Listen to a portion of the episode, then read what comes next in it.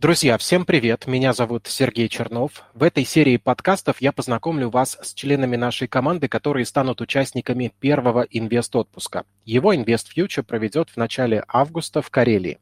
Счастливчики, которые отправятся в один из самых красивых регионов нашей страны, не только насладятся его природными красотами и архитектурой, но и проведут приятные часы за плодотворным общением друг с другом, а также с аналитиками и экспертами Invest Future. Один из них – Иван Шибанов, операционный директор Invest Future, руководитель EdTech-платформы EVE+, которая делает из начинающих инвесторов профессионалов отрасли. Ваня, привет. Сережа, привет, очень рад тебя слышать. Я знаю, что ты фанат образования длиной в жизнь. Э, расскажи, сколько времени ты тратишь на изучение нового? Все мои действия, они приводят к изучению чего-то нового. Э, ну, первое, что я для этого сделал, я отказался от рутинной работы. Так уже выходит, что я профессионально отказываюсь от тех позиций, даже если мне их предлагают, которые предполагают рутинное повторение одних и тех же задач на протяжении длинного промежутка времени. То есть я не против делать рутину, но делаю ее ограниченное число времени, там не больше года. Большую часть знаний я получаю из книг.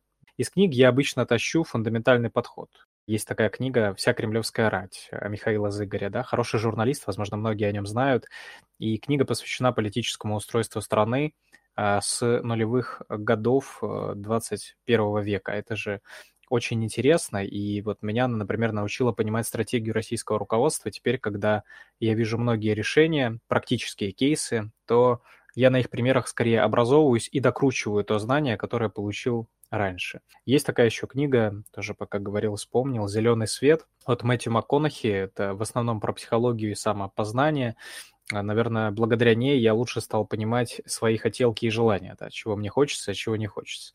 Есть такая книга, как Уоррен Баффет «Как сделать из 5 долларов 50 миллиардов» Роберта Хакстрома, по-моему.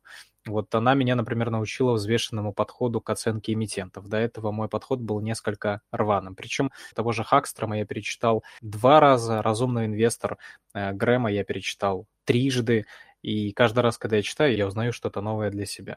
Про образование длиной в жизнь мой подход заключается в том, чтобы взять фундаментальное знание и начать применять его в повседневной жизни, и тогда на отдельных маленьких практических кейсах все становится понятнее и интереснее. Можно взять подход оценки эмитентов от Уоррена Баффета и попробовать его применить 2-3 раза в процессе реальной оценки эмитентов.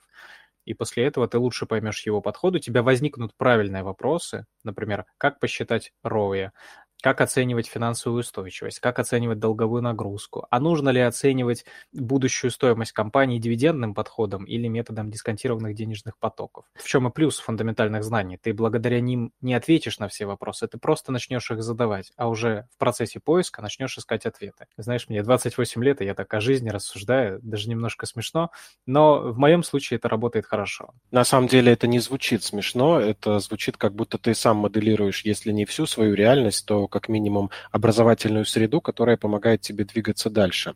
И чему ты научился в последнее время, чем бы ты сам мог очень-очень гордиться? В последнее время, последний год я очень много времени посвящаю работе в команде Invest Future. Наверное, поэтому мои последние кейсы будут так или иначе связаны с работой внутри команды. Одно из самых клевых, чему я научился за последний год, была концепция бережливого производства. Концепция разработана довольно давно нашими соседями японцами, на самом деле. Она очень интересная, она основывается на том, что ты постоянно создаешь ценность конкретного продукта под пользователя, и эту ценность докручиваешь. А ребята из IT, разработчики, докрутили эту концепцию и внедрили такие понятия, как MVP, оценка минимально жизнеспособного продукта. Интересно, что для создания разных продуктов, в том числе для создания и тестирования разных фичей, приходится создавать и работать с проектными командами. Мы с вами, я думаю, большинство слушателей привыкли к функциональным командам, а в функциональных командах э, есть четкая иерархия, есть руководитель, есть подчиненный, заместитель начальника отдела, э, есть специалисты на местах, там менеджеры по продажам или, например, инженеры и так далее. Вот функциональные команды э, работают здорово, я не имею к ним никаких претензий, но понял, что в последний год я учился работать с проектными командами для того, чтобы следовать концепции бережливого производства. И, наверное, это то, что у меня получалось а, лучше всего. Это то, чему я и учился в течение целого года.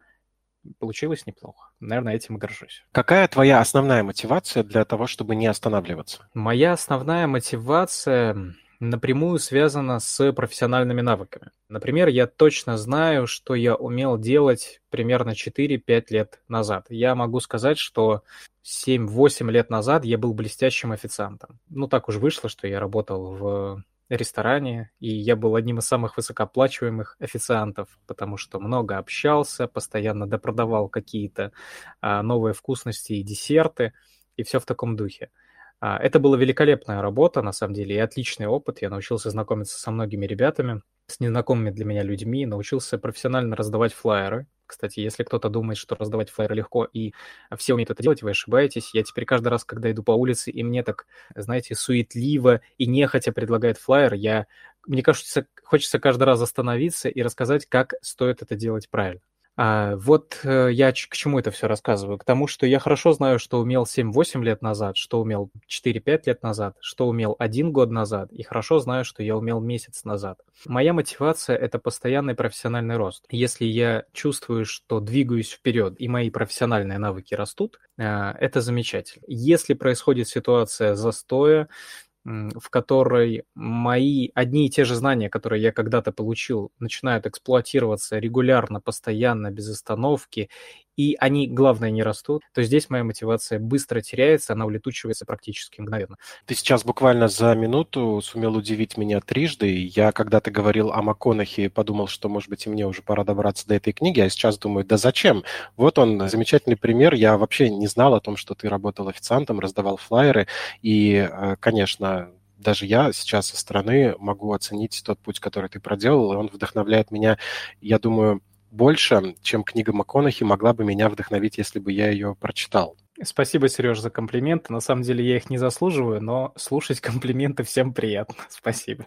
Ты рассказал о том, как э, много вкладываешь в развитие и в плюс, и перед твоими глазами за последние годы прошло уже достаточно много подписчиков. Как они изменились, на твой взгляд, э, спустя время? Какие люди стали приходить? Э, что ты о них думаешь? Какое впечатление они о себе оставляют у тебя? Они, наверное, делятся на три большие категории. Первая большая категории. Это те ребята, которые зашли к нам на огонек, чтобы вообще, знаешь, это как заглянуть за занавеску, подглядеть в окно, просто посмотреть, что происходит внутри.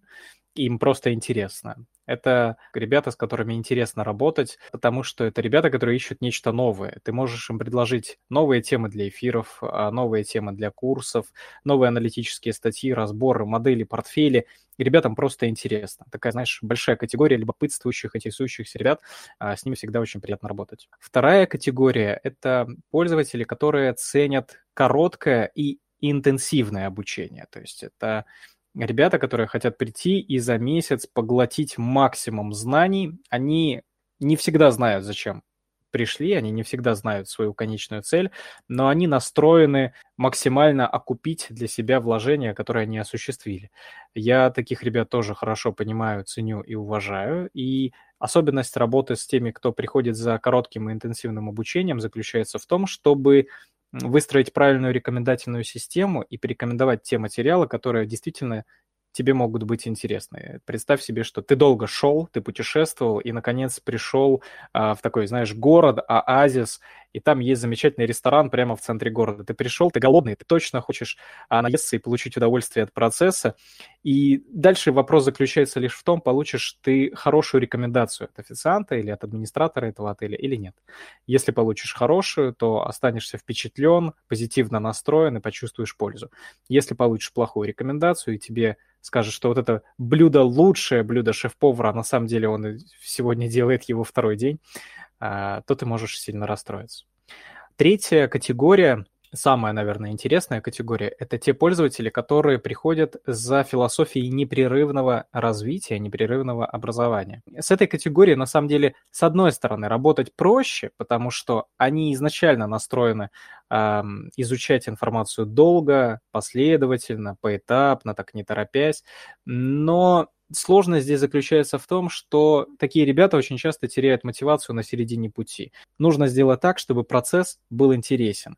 И для этого нужно работать с геймификацией, угадывать пожелания по самостоятельному развитию, да, по длинному и непрерывному развитию. Я вижу подписчиков и плюс скажу так, я отношусь к подписчикам с большим уважением. Я считаю, что если ты решил проинвестировать в себя, в свое образование, ты сделал огромный шаг вперед. Ассоциации с шеф-поваром и официантом, когда ты описывал вторую категорию подписчиков и в плюс, и твоя работа в ресторане в прошлом, активизирует немножко во мне психоаналитика, но мы эту тему развивать не будем. Я хотел бы у тебя спросить, а на кого ты сам равняешься, может быть, в бизнесе из каких-то легендарных фигур, или есть ли пример тех платформы, а, которую ты считаешь идеальной? Первое место серьезное, да, после работы официантом и там небольшой, небольшого фриланса, э, это был банкинг, корпоративный банкинг, и мне очень повезло с наставником – у меня был очень сильный э, лидер, руководитель, харизматичный, эмпатичный, э, с крепким эмоциональным интеллектом.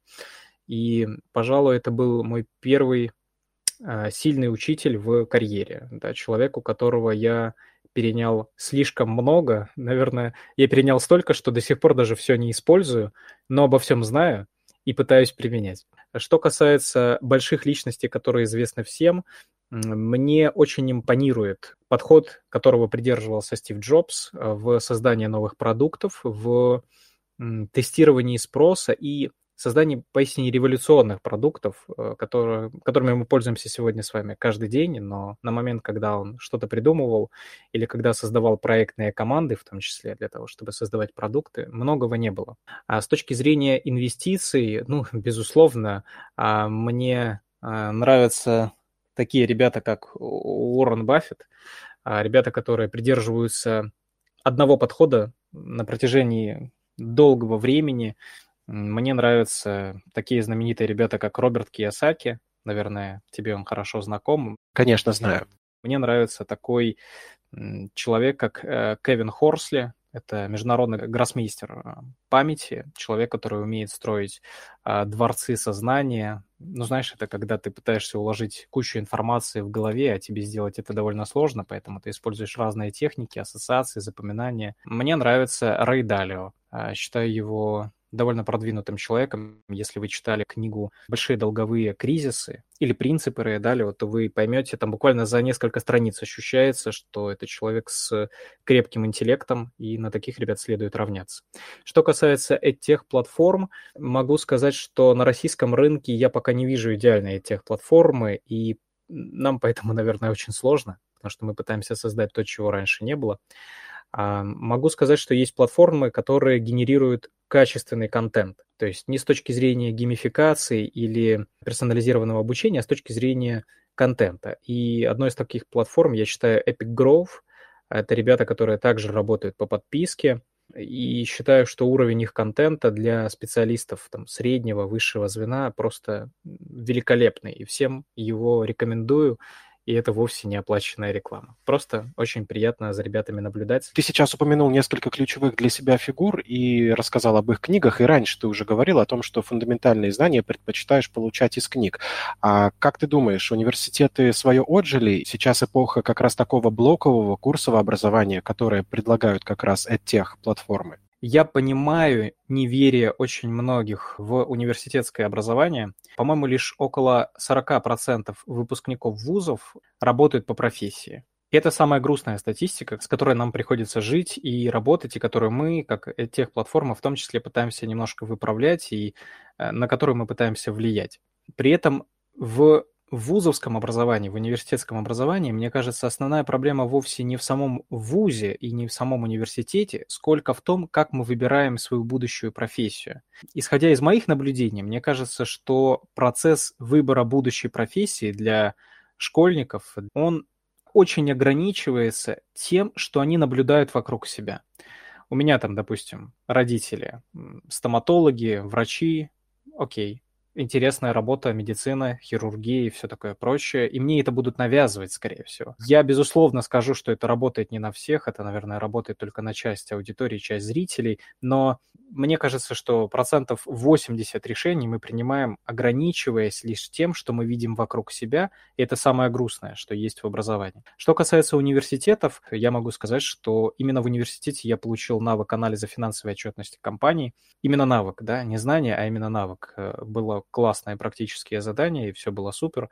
А в магистратуре, у меня магистратура по направлению финансов в банковской сфере, я крепко и глубоко погрузился в банкинг, и благодаря магистратуре я получил крепкие знания структурирования кредитных сделок и приоритетности банковских э, сотрудников, да, вообще, как они расставляют приоритеты, на что они ориентируются, что такое риски для них, а что такое возможности. Я бы скорее сказал, что первая проблема университетского образования это в том, что многие, кто учится на юристов, вовсе не хотят быть юристами, и из-за этого складывается скептическое отношение и к учебе, и к процессу, и к своему будущему. Вторая проблема, она заключается в том, что многие студенты относятся к университетскому образованию как к чему-то обязательному. Знаешь, иногда приходишь к сотруднику и говоришь, тебе надо сделать то-то. Если ты ему не объяснил, зачем, то сделает он из рук вон плохо. Вот со студентами, мне кажется, такая же проблема. Если тебе не объяснили, зачем тебе надо учиться в университете на юриста, то, пожалуй, ты этого и не поймешь. И если ты учишься ради корочки, тоже ничего не произойдет. Блоковое образование имеет массу преимуществ, потому что короткое образование, итерационное образование, оно позволяет тебе прокачать как hard skills, так и soft skills на конкретных кейсах, примерах в ограниченное время, в ограниченные по времени сессии. Ты можешь за две недели освоить какой-то маленький навык или освоить какое-то новое знание.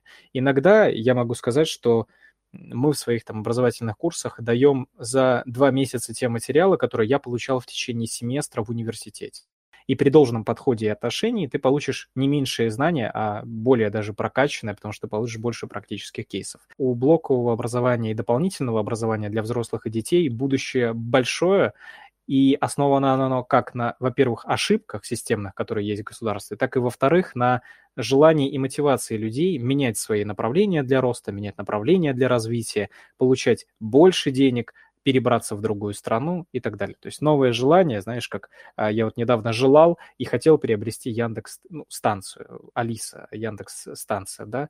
Я чего, я же просто а, убился для того, чтобы найти самую лучшую цену в своем городе, приехал, добился там скидки, значит, мне эту скидку дали, я еще добился себе какую-то дополнительную гарантию. То есть э, тут-то истина простая, кто ищет, тот найдет, кто хочет, тот обязательно добьется. И во всем этом снова слышится, как ты воспринимаешь реальность в виде проекта, если я прав. Ты знаешь, я начал проектные подходы, концепцию бережливого производства, о которых я говорил, использовать в своей повседневной жизни. И это работает очень хорошо. Ну, например, ты хочешь очень изменить свою карьеру, оказывается, не обязательно бросать свою любимую работу, оказывается, можно попробовать что-то делать параллельно и убедиться в том, что тебе понравилось, в том, что это хорошо, в том, что ты хочешь здесь развиваться, и после этого перенаправить свой фокус. Поэтому да, проектный подход это в целом хорошо, работа проектных команд хорошо, отношение к разным итерациям это хорошо, но культивировать это в себе и особенно в окружающих довольно сложно, поэтому я на своем подходе ни в коем случае не настаиваю. Хорошо, что ты заговорил про смену работы сразу после того, как э, рассказал про преимущества коротких образовательных программ, про то, что можно за небольшое время освоить нужные навыки. Я как раз-таки вы в плюс, наверное, впервые в жизни увидел, как это на самом деле эффективно, когда сам, принимая участие и видя со стороны других подписчиков во время э, наших внутренних турниров, заметил, что сначала некоторые люди впервые прикасались к финансовой отчетности компании, анализировали что-то для того, чтобы выполнить домашние задания, через несколько недель уже были на таком уровне, что могли претендовать на работу инвестиционными аналитиками. Мне кажется, ты говорил примерно об этом. Какие чувства у тебя вызывает э, такой успех людей? Ну, во-первых, давай оговоримся, что мы сегодня точно не будем рекламировать и в плюс. Скорее, это просто хороший пример, о котором можно порассуждать. Ты знаешь, вот недавно в декабре была конференция IFConf, которую организовывала команда Invest Future. Потом, помимо этой конференции, я сейчас сложу пазл для вас воедино, помимо этой конференции еще была интересная серия офлайн встреч по теме финансовой инвестиций. И так получилось, что на конференции и на серии офлайн встреч я встретил где-то, наверное, человек 7-8 своих в прошлом учеников. Ребят, которым я когда-то рассказывал про фундаментальный анализ, с которыми мы вместе разбирали отчетности разных компаний, с которыми мы пробирались, знаешь, через такую глушь корпоративного управления и организационных структур. Приятно было видеть, что Многие из ребят пошли по тому направлению дополнительного образования, которое они выбирали, работать дальше. А э, некоторые ученики сейчас работают в брокерских компаниях, э, им, наверное, сейчас не сладко. А некоторые ученики сейчас работают в family офисах. Это, знаешь, такие офисы при богатых инвесторах, которые помогают распределять капитал.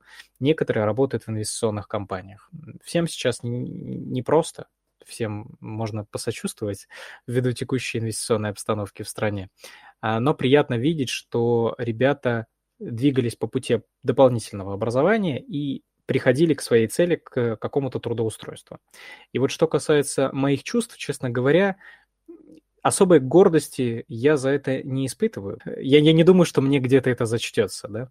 А я скорее в этой истории выступаю фильтром. То есть моя ведь задача сводится к тому, чтобы с глубины своего опыта, да, отфильтровать полезное и неполезное знание, выстроить интересную образовательную программу и довести человека до результата.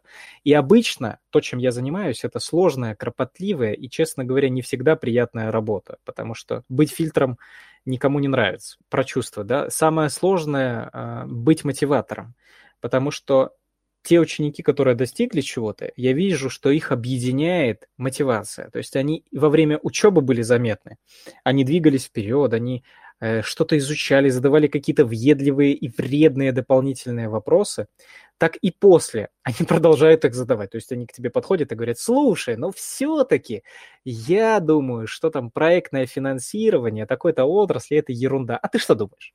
И так с интересом и с вызовом спрашивают. На самом деле самое сложное быть мотиватором. И вот мотиватором быть не всегда получается. Часто получается так, что ребята мотивируют себя сами и благодаря собственной мотивации двигаются вперед. Это здорово. Э, с такими ребятами легко работать. Сложнее работать с теми, кто э, поддался мимолетной идее приобрести новое знание, применить его в будущем, и эта мимолетная идея, она улетучилась быстро, но лямку надо тянуть, потому что ты курс купил, ты попал уже в группу, все вокруг учатся и прочее. Э, и вот здесь я вернусь к той проблеме про школьников, которую я озвучивал раньше. Супер важно быть честными с пользователями, на мой взгляд. Это касается не только и в плюс, но и всех тех платформ, всех тех, кто занимается дополнительным образованием. Очень важно быть честными и не формировать неправильные ожидания, формировать те ожидания, которые будут соответствовать действительности в процессе обучения. Все, кто внимательно слушали, могли заметить, что ты сказал не с высоты своего опыта, как это обычно принято, а с глубины своего опыта. Мне кажется, это лучшим образом говорит о твоей некоторой скромности, ну, которую ты и продемонстрировал в ответе на этот вопрос в целом когда сказал, да, о том, что ты просто проводник. Ну, пусть будет так.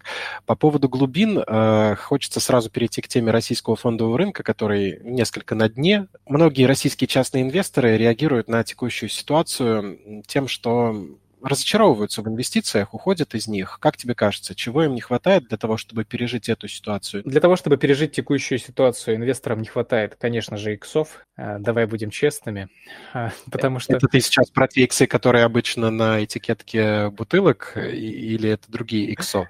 Да, я про 3 икса. Э, ну... 3 икса – это, знаешь, то, что устроил «Газпром», отменив дивиденды. Такой настоящий фильм для взрослых. Э, Причем участвовали в нем российские инвесторы без какого-то кастинга и без своего желания. Конечно же, конечно же, нам всем не хватает э, доходности. Тут, видишь, очень многое наложилось за последние полгода. То есть, во-первых, эм, рынок не только российский, но и международный рынок, он был очень перегрет э, дешевыми облигациями, дешевыми низкими процентными ставками. Э, раздулось довольно много пузырей, но мы предпочитали их игнорировать, потому что э, рост денежной массы никак не останавливался. Нам казалось, что этот золотой период будет продолжаться долго, и бычий рынок, он с нами навсегда. А, к сожалению, так вышло, что многие инвесторы, которые раньше размещали деньги просто на депозитах, а, видели иксы в 2020, видели такой, знаешь, уже умеренный, но все же рост в 2021 и видят просто катастрофу в 2022.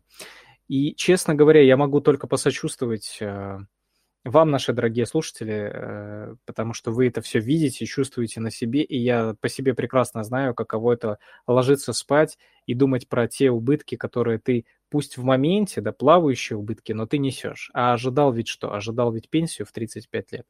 Здесь никакого злорадства нет, здесь есть только сочувствие, а, но могу поделиться и опытом. Так вышло, что на рынке я с 2013 года и видел кризис 2014-2015 года, я глубоко изучал кризис 2008 года. Общая идея, мысль, которую я вынес, рынки цикличны, и экономики тоже цикличные. За хорошими временами всегда следуют э, рецессии, застои, падения. За плохими временами всегда следуют хорошие времена. Вопрос лишь в вашем инвестиционном горизонте. Если вы в 2020 или в 2018 или в 2022 году приходили на рынок с инвестиционным горизонтом один год, то вам в любом случае будет непросто, потому что вы расцениваете рынок скорее как казино, и он для вас либо, либо у вас либо зеленое, либо красное. А если вы приходили на рынок всерьез и надолго, с горизонтом 20-30 лет, ну, скажите мне, зачем вам переживать? Вот сегодня 2022 год. В нулевых годах была совершенно другая экономика, совершенно другая Россия. В 2010 году была совершенно другая экономика и другая Россия. В 2022 все снова изменилось. В ближайшие 20-30 лет изменения тоже будут, и они будут еще более фундаментальными и сложными, чем те изменения, которые мы видим с вами сейчас. То есть мы с вами еще все изменения, которые видим сейчас, мы видим при каком-то едином политическом строе, а политический строй может меняться. То есть вполне возможно, что а, это не самая темная ночь перед рассветом, а это вовсе еще даже не самая темная ночь.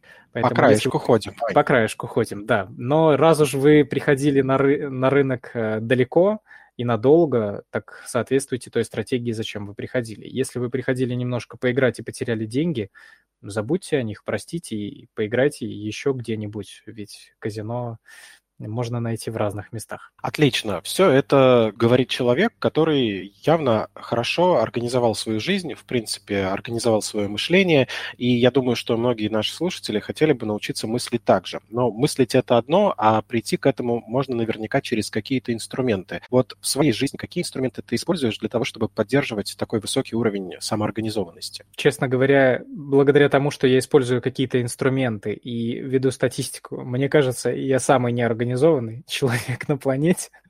Мне кажется, что существуют гораздо более организованные люди, чем я. Но если говорить про практические механики, я использую ежедневный трекер задач. А, в моем случае я использую такой трекер, как TickTick. Трекеров, таск-трекеров, их очень много, вы можете использовать любой. Использовать их тоже можно по-разному. Например, я, когда использую свои трекеры, я использую повторяющиеся задачи. У меня есть прикольная задача, которую я повторяю каждый день. Она называется ровно так. Повторить принципы и цели. Я определяю свои цели и задачи на каждый месяц, э, на каждый квартал и на каждый год. Каждый день я их повторяю прям вот сажусь, смотрю э, глазами в текст, читаю вслух и говорю, так, подожди, слушай, Ваня, у меня была цель похудеть до 74 килограмм, а вешу я все еще 76. Какого черта? А что я сделал сегодня для того, чтобы к этой цели прийти? Я чешу репу и понимаю, да я же ничего не сделал. И после этого я иду, записываюсь в фитнес-зал. У меня это, вот, я вам рассказываю, на самом деле, реальную историю, которая была полтора месяца назад. Я записался в фитнес-зал, и теперь в моем трекере есть еженедельный поход в зал. Ну так уж пришлось мне сделать, потому что я снова напомнил себе цели. А вот, собственно, и все. Других секретов нет, простите. Мне на самом деле тоже эта ситуация знакома. Тоже есть трекер со своими задачами, многие из них уже ежедневные. Но э, вот они как раз не превращаются ли в ту рутину, от которой, как ты говорил в начале, ты через год сбегаешь?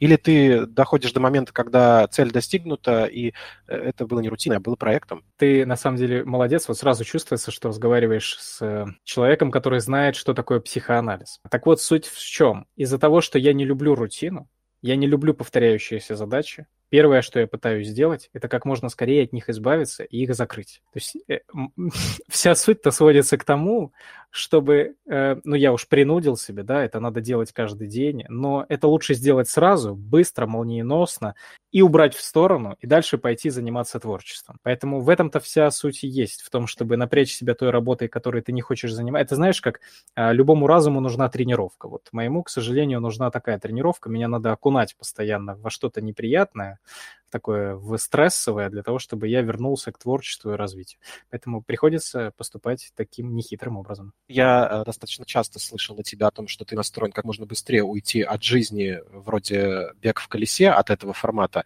На что самая большая ставка в том, как ты планируешь сбежать из этого? Здесь все просто. Первое – это пассивный доход. Мои инвестиционные цели, инвестиционные стратегии строятся вокруг того, чтобы получать постоянный пассивный доход и чтобы пассивный доход как можно скорее окупил мои ежемесячные, мои расходы. Я очень ценю выбор, и если однажды будет такой выбор, работать или не работать, э, я буду чувствовать себя более расслабленно, э, чем сейчас. Сейчас мне всегда приходится выбирать работать, э, хотя это и развивает мои профессиональные качества. У тебя есть какой-то дедлайн по выходу на пассивный доход или в условиях постоянно меняющегося мира а, не стоит ставить какие-то сроки себе? У меня есть эм, инвестиционный план, у меня есть личный финансовый план, я двигаюсь по ним. А, я не назову тебе точно возраст, в который э, я выхожу, но для себя лично я знаю те денежные суммы, которые мне нужно получить в качестве пассивного дохода, и тот капитал, который мне надо получить для достижения этих денежных сумм.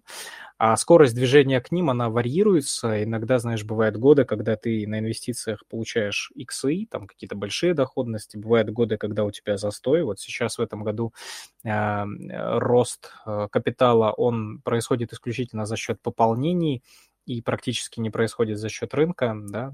А чем я займусь после? Ты знаешь, буду заниматься детьми и внуками, и все. не более того. Вот это долгоиграющие планы. Окей. А скажи, пожалуйста, с чем к тебе могут обратиться участники инвест-отпуска в Карелии? На какие вопросы ты готов отвечать? Честно говоря, мне приятно осознавать, что я буду участником этой поездки. Чем бы я был готов и мог бы поделиться лично? Ну, первое, это безусловно, фундаментальными знаниями в теме управления личными финансами. Второе – это знание финансового анализа эмитентов и подходов к анализу, какие они существуют. Третье – это, наверное, гибридный анализ, потому что в большинстве своем, когда мы говорим про анализ, мы говорим про такие старомодные средства анализа, да, а мне кажется, сегодня очень клево развивать гибридные подходы. Это, знаешь, подход гра... где-то между расследователем, детективом и э, между финансистом и экономистом. То есть вот нечто вроде финансовой журналистики, я бы был готов здесь делиться своим опытом. Четвертое – это, безусловно, управление распределенными командами, управление проектами. Одна из самых интересных тем для меня, я про нее готов рассуждать долго. Особенно они прикольно рассуждать на примере конкретных кейсов, когда к тебе приходят и говорят, смотри, у меня есть вот такая компания, она развивается следующим образом, и у меня есть вот такие проблемы и ошибки в процессах. Вот. Ну и, наверное, здесь за финалю тем, что управление командами и проектами, оно для меня выливается в управление процессами автоматизацию процессов. А, здесь, наверное, есть чем поделиться. Буду рад, если участники поездки с такими вопросами будут обращаться. Сейчас небольшой блиц, у меня несколько вопросов, на которые предполагается максимально короткий ответ, но в целом ограничений нет. Поехали. Сколько часов максимум ты проводил за анализом компании перед тем, как добавить ее акции в портфель? Какую доходность потом показал этот эмитент или показывает, если бумаги еще не проданы? Была компания, облигации которой я рассматривал к покупке на протяжении практически полных четырех суток. В тот момент я был в отпуске, и так вышло, что четверо суток я анализировал одного эмитента. Я прям разобрал его, ну, я, не знаю, что я не разобрал, то есть я не знаю, что мне было неизвестно про этого эмитента. Это был мой самый длинный опыт, я очень долго анализировал, потому что на тот момент ключевая ставка была в диапазоне где-то 6-7%, а доходность по облигациям предполагалась в районе 12-14%, и я размышлял о том, чтобы распределить в этого эмитента в разные его выпуски облигаций, довольно крупную сумму денежных средств. К чему это привело? К тому, что я эмитента не купил. А, я не приобрел его облигации, так что я потратил четверо суток на то, чтобы проанализировать эмитента, которого я не купил. Но знаю, что спустя два с половиной года по этим облигациям, части из этих облигаций был объявлен технический дефолт, поэтому вовсе об этом не жалею. Скорее, я говорю о сэкономленном капитале в будущем. Хотя на тот момент, на момент анализа, когда я только начинал анализ, выглядело это все гораздо более приоритетно. Откуда ты берешь вдохновение? Из музыки, и общения с детьми. Какую музыку в последнее время ты слушаешь на повторе? Я прошу свою Яндекс-станцию новенькую включить, включить мне лаунж и слушаю все подряд. Кто твой любимый литературный персонаж? А мой любимый персонаж, за которым я наблюдал с особым трепетом, Джон Голд из книге «Атлант расправил плечи». Ты счастливый человек? Безусловно, да. Вань, спасибо тебе за беседу. Для меня, честно, было счастьем в середине рабочего дня провести с тобой это время. Я рад, что моя работа мне это позволяет. Ты вдохновляешь и мотивируешь. Я уверен, что участники инвест-отпуска в Карелии смогут ощутить это в полной мере. Сереж, спасибо тебе.